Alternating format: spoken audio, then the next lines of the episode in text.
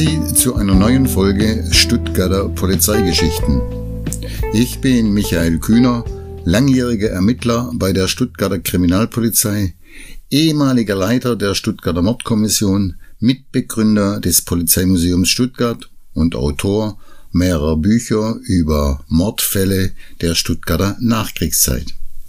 Auch mein heutiger Fall ist meinem Buch Trümmermorde entnommen, wo ich unter anderem noch mehrere spektakuläre Verbrechen im Stuttgart der Nachkriegszeit veröffentlicht habe. Dieser Fall allerdings, der sich in den späten 50er Jahren zugetragen hat und ein gewaltiges Medienecho ausgelöst hat, und die gesamte Öffentlichkeit bis zur Festnahme des Täters in Aufruhr, ja, teilweise in Angst und Schrecken versetzt hat. Dieser Fall Kidnapping, das kannte man in der bisherigen Kriminalgeschichte allenfalls aus dem fernen Amerika oder aus italienischen Mafia-Geschichten. Aber Kidnapping in der beschaulichen Schwabenmetropole? Gerade erst das Nachkriegselend hinter sich gelassen und in ein grandioses Wirtschaftswunder gestartet. Unvorstellbar. 21 Tage rund um die Uhr Einsatz der Stuttgarter Kriminalpolizei folgten. Und dann klickten endlich die Handschellen und der Täter war gefasst.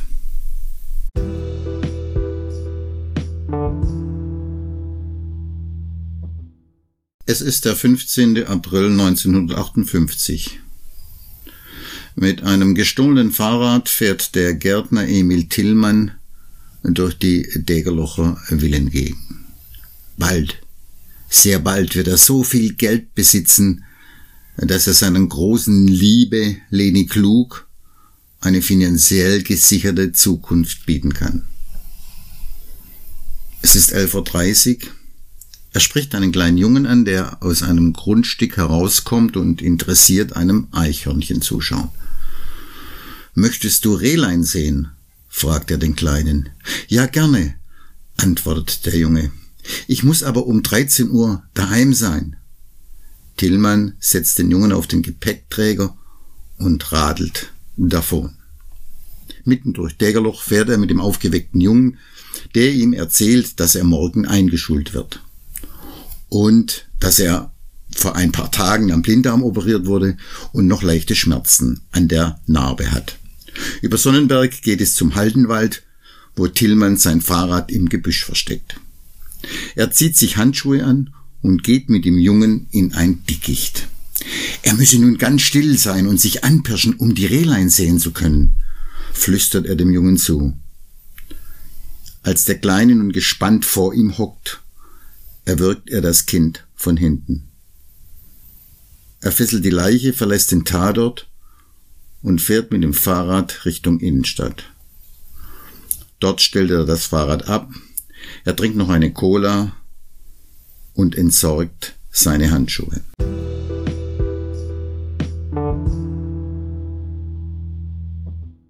Emil Tillmann wird 1917 in Viersen im Rheinland geboren.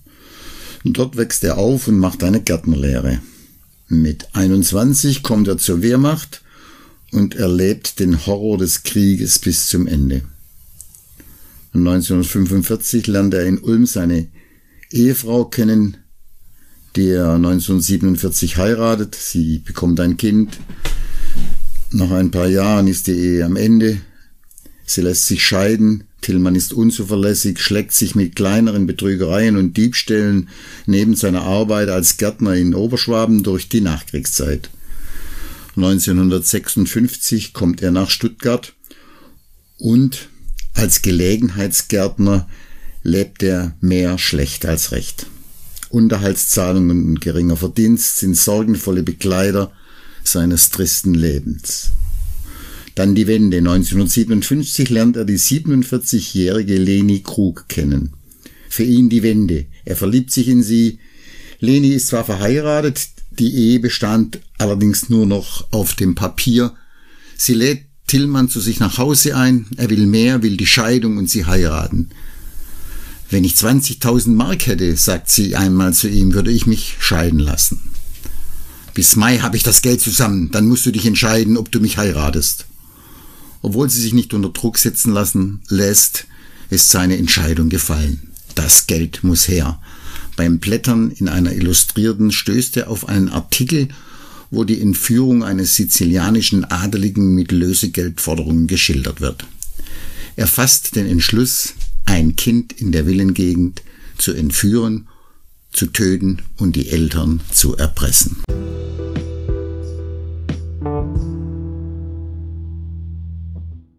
Sein Zufallsopfer, der sechsjährige Joachim, wächst im Stuttgarter Vorort Dägerloch, einer gut situierten Adresse auf. Seine Eltern sind geschieden, die Mutter aus der gemeinsamen Wohnung ausgezogen. Der Vater ist Textilvertreter, eine Kinderschwester und eine Haushälterin kümmern sich um die Kinder. Joachim hat noch einen Bruder, der zehn Jahre alt ist. Und gegen 11.15 Uhr fragt der Kleine seine Kinderschwester, ob er noch bis zum Mittagessen zu seinem Nachbarsfreund Florian raus dürfe, was sie mit der Bemerkung erlaubt, bis 13 Uhr wieder da zu sein. Als der Vater um 14 Uhr zum Mittagessen nach Hause kommt und Joachim immer noch nicht da ist, verständigt er das Polizeirevier. Parallel befragt er die Nachbarn und sucht mit seinem Sohn die Gegend nach seinem jüngsten Sohn ab. Aber als bis 17 Uhr die Suche erfolglos verläuft, geht er zur weiblichen Kriminalpolizei, die zuständige Stelle in Stuttgart für Vermisstenfälle, und erstattet Anzeige. Die Fahndungsmaschinerie läuft an. Ein Rundspruch geht an alle Polizeireviere, Radiodurchsagen erfolgen, Waldgebiete entlang der Filterlinie werden durchkämmt und am nächsten Morgen wird die Bevölkerung über die Presse von dem vermissten Jungen informiert.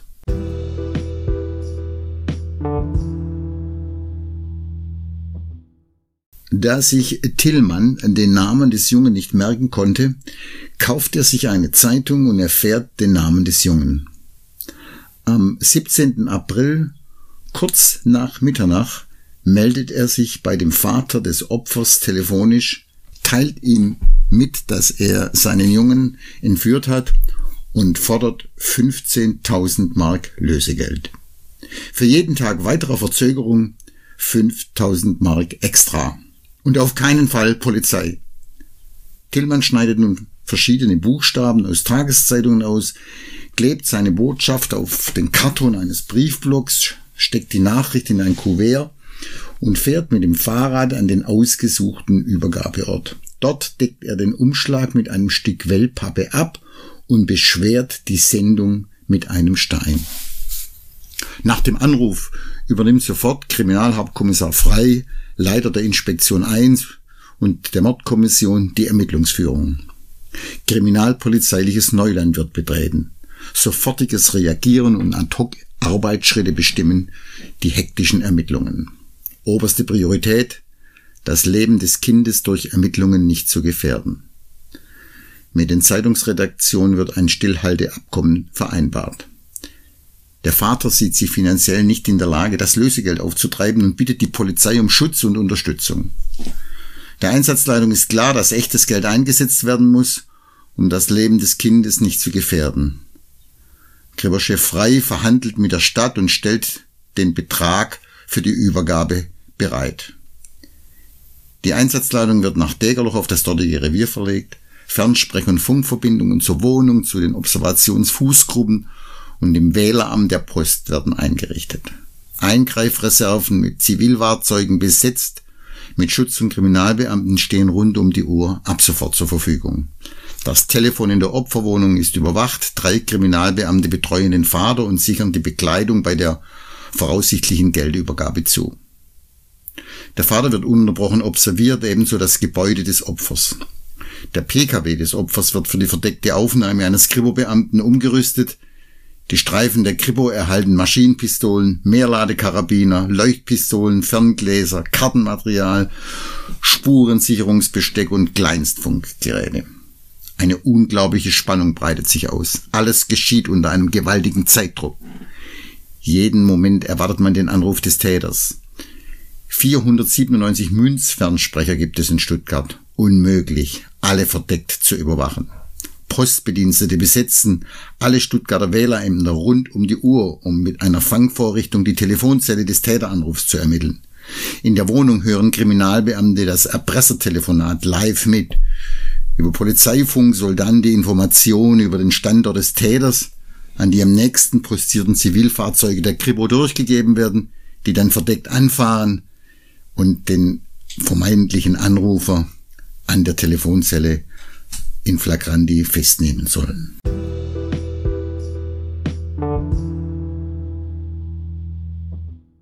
Um 19 Uhr kommt der nächste Erpresseranruf. Ist das Geld beisammen? Der Vater versucht, das Gespräch in die Länge zu ziehen und gibt an, erst 8000 Mark zusammen zu haben.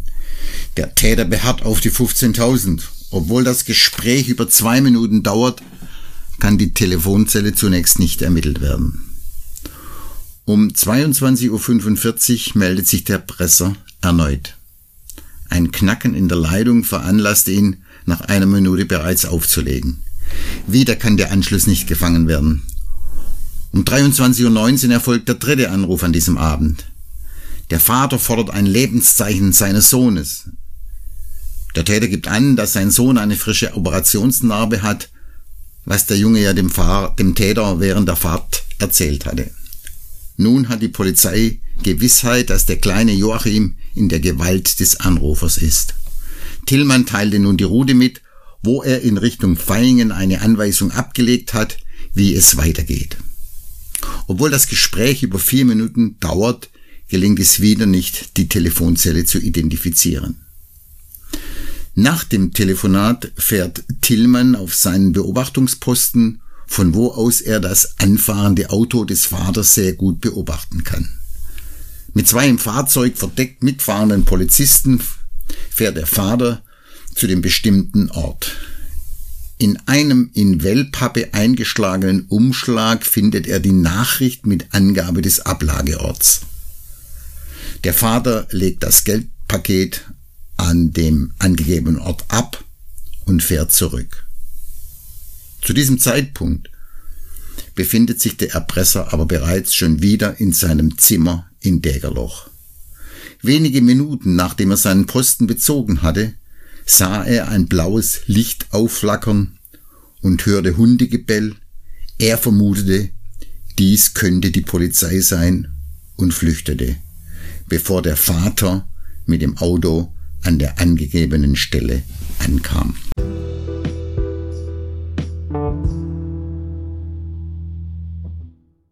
Sieben Tage läuft nun schon die Fahndung nach dem Kind und seinem Entführer. Dann die grausame Entdeckung eines Spaziergängers im Haldenwald, der die Leiche des kleinen Joachim im Dickicht beim Austreten entdeckt.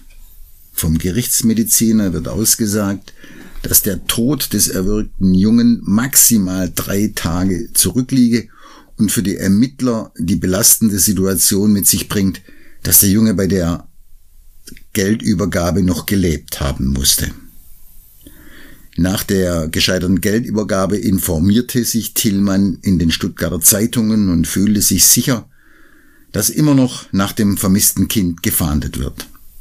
Er gibt nicht auf umwickelt einen Stein mit einer Botschaft und wirft ihn über den Gartenzaun in das Anwesen des Vaters. Obwohl das Haus rund um die Uhr observiert wird, wird er nicht erwischt. Wenige Stunden nach dem Auffinden des ermordeten Kindes, die Beamten sind noch bei der Tatortarbeit im Haldenwald und bei der Sektion, meldet sich Tillmann wieder telefonisch bei dem Vater. Es ist morgens 2.23 Uhr. Haben Sie das Geld zusammen? Ich habe Ihnen eine Nachricht über den Gartenzaun geschmissen. Das steht drin, wo Sie hinfahren müssen. Der Vater, der erst zwei Stunden zuvor vom Tod seines Sohnes erfahren hat, ist nervlich vollkommen am Ende und kann das Gespräch nicht länger als zwei Minuten hinauszögern. Bis die Telefonzelle ermittelt war, keine Spur mehr von dem Anrufer. Da der Vater nicht mehr in der Lage war, selbst zur Ablagestelle zu fahren, übernehmen Kripo-Beamte die Rolle. Wieder wurde das Paket abgelegt, aber vom Täter nicht abgeholt, da er bei jedem Geräusch zusammenzuckt und entnervt und übernächtigt zurück ohne Beute in seine Wohnung fährt.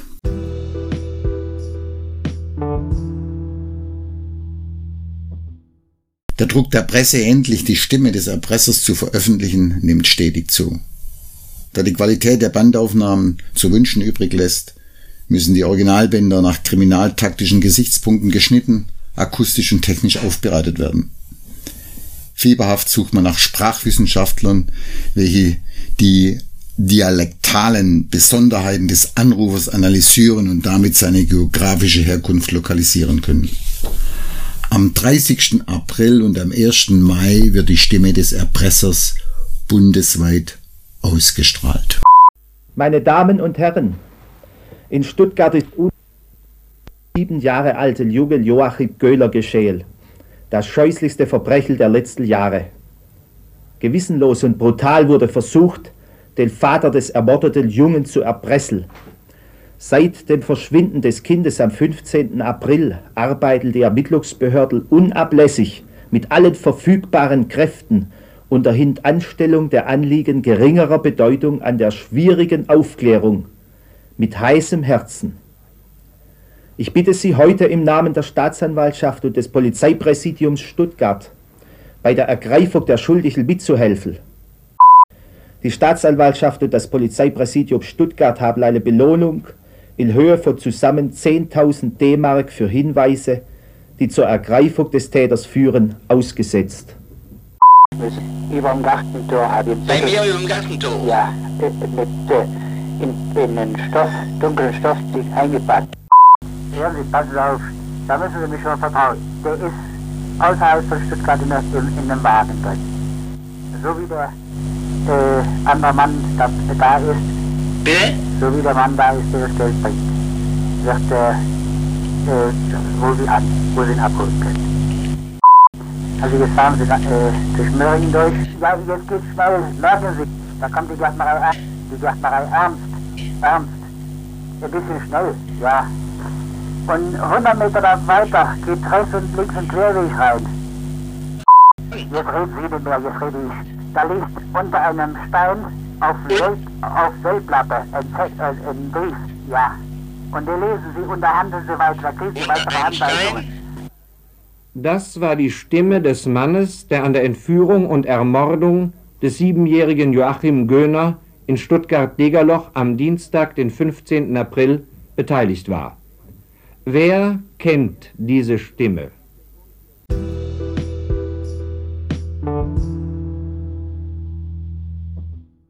In den nächsten Tagen gehen über 3000 Hinweise bei der Sonderkommission ein. Akribisch überprüfen 50 Beamte jeden einzelnen Hinweis. Sechs Hinweise gehen im Laufe der Woche auf einen Emil Tillmann ein. Umfeldermittlungen erfolgen, er wird karteimäßig erfasst, Vorstrafen durchforstet und langsam zieht sich die Schlinge zu. Am Morgen des 6. Mai suchen ihn Kriminalbeamte in seinem Zimmer auf. Er ist gänzlich unaufgeregt. Er fühlt sich sicher.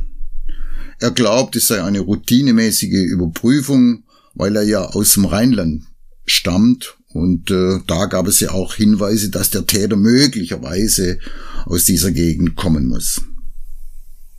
Während er ins Polizeipräsidium zur Vernehmung gebracht wird, finden Kriminaltechniker in der Wohnung Papierschnitzel, Schnüre und Wellpappe, mit der die ersten Anweisungen eingepackt war. Am 7. Mai erfolgt der Haftbefehl wegen erpresserischem Menschenraub und Mord an dem sechsjährigen Jungen. Am 12. Mai legt Tillmann ein vollständiges Geständnis ab vor dem Leiter der Soko, Kriminalhauptkommissar Frey. Am 23. Mai gegen 3.40 Uhr wird Tillmann in einer Zelle in der Polizeihaftanstalt in der Dorotheenstraße 10, dem geschichtsträchtigen Ort des ehemaligen Hotels Silber, erhängt aufgefunden. In einem Abschiedsbrief bedankt er sich bei Kriminalhauptkommissar Frey für die faire Behandlung und setzt seine Freundin, seine große Liebe, für die er alles getan hat und nur für sie als Alleinerbin ein.